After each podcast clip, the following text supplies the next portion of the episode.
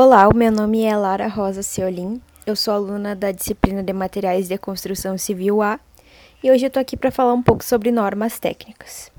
Então, as normas, elas são uh, um conjunto de regras para solução ou prevenção de problemas.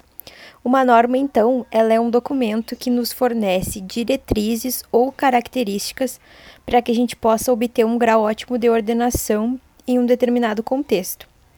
Ela pode ser obrigatória, que no caso são as que têm força de lei, como uh, seria o caso das NRs, ou também pode ser de uso voluntário, que são aquelas que não possuem força de lei. Porém, descumpri-las pode ferir o Código do Consumidor, o que acaba inferindo em crime. O que seria o caso das normas técnicas, que a gente tem como um exemplo das mais utilizadas, as NBRs. Bom, e essas normas, elas têm uma grande importância, tanto econômica, social e técnica. E elas costumam ser divididas de acordo com alguns preceitos. A gente teria, num primeiro momento, as normas de desempenho, que são aquelas que estabelecem um comportamento esperado dos serviços, além de parâmetros mínimos que todos devam atender para alcançar determinados níveis de desempenho, no caso. Uh, a NBR 15575 de 2013, por exemplo, ela é responsável por estabelecer os parâmetros que devem ser atendidos ao construir edificações habitacionais, que seria um exemplo no caso de uma norma de desempenho.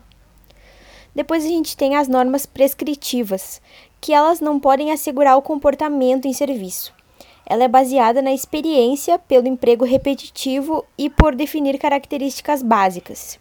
Em essência, é aquilo que nos diz o que deve ser feito e o que não deve ser feito em uma determinada situação. Dentro dessas divisões, a gente ainda pode ter diferentes tipos de normas, que são geralmente identificadas já na nomenclatura. Eu trouxe dois exemplos aqui, que seriam, primeiro, as normas de padronização, que são aquelas que usam especificações técnicas para tornar o desenvolvimento de produtos, processos, serviços mais padronizados, compatíveis, seguros e qualificados. Um exemplo poderia ser a NBR 6355 de 2012, que trata de perfis estruturais de aço formado a frio. Já as normas de procedimento, que seriam outro tipo existente nessas divisões, são aquelas que apresentam formas específicas de executar uma atividade ou processo determinando métodos de maneira clara e objetiva para que a demanda acabe sendo executada da melhor forma possível.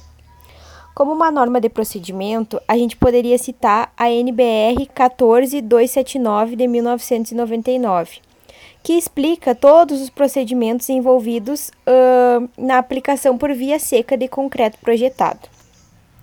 Então, o que a gente tira dessa pequena explanação sobre normas é que hoje em dia realmente elas têm uma importância muito grande, especialmente uh, no caso das normas de padronização, porque quando a gente estiver utilizando, por exemplo, uh, um tubo uh, para